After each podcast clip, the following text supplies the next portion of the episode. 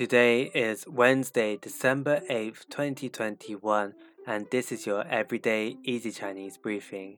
大家好，我是林老师, and in under 5 minutes every weekday, you'll learn a new word and how to use this word correctly in phrases and sentences.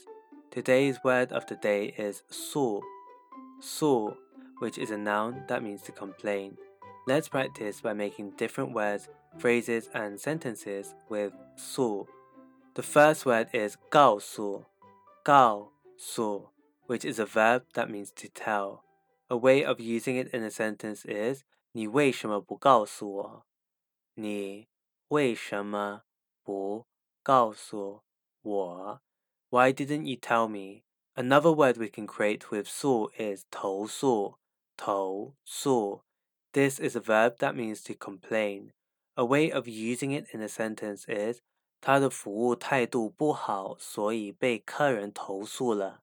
他的服务态度不好，所以被客人投诉了。Her service attitude was bad, so she received a complaint from the customer. Finally, we can create the word 倾诉, 倾诉, which means to confide. A way of using it in a sentence is 他向朋友倾诉烦恼事。他向朋友倾诉烦恼事。He confided his troubles to his friends.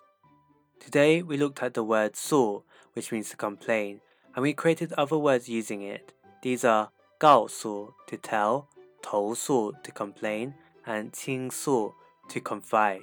To see this podcast transcript, please head over to the forum section of our website www.everydayeasychinese.com where you can find even more free Chinese language resources.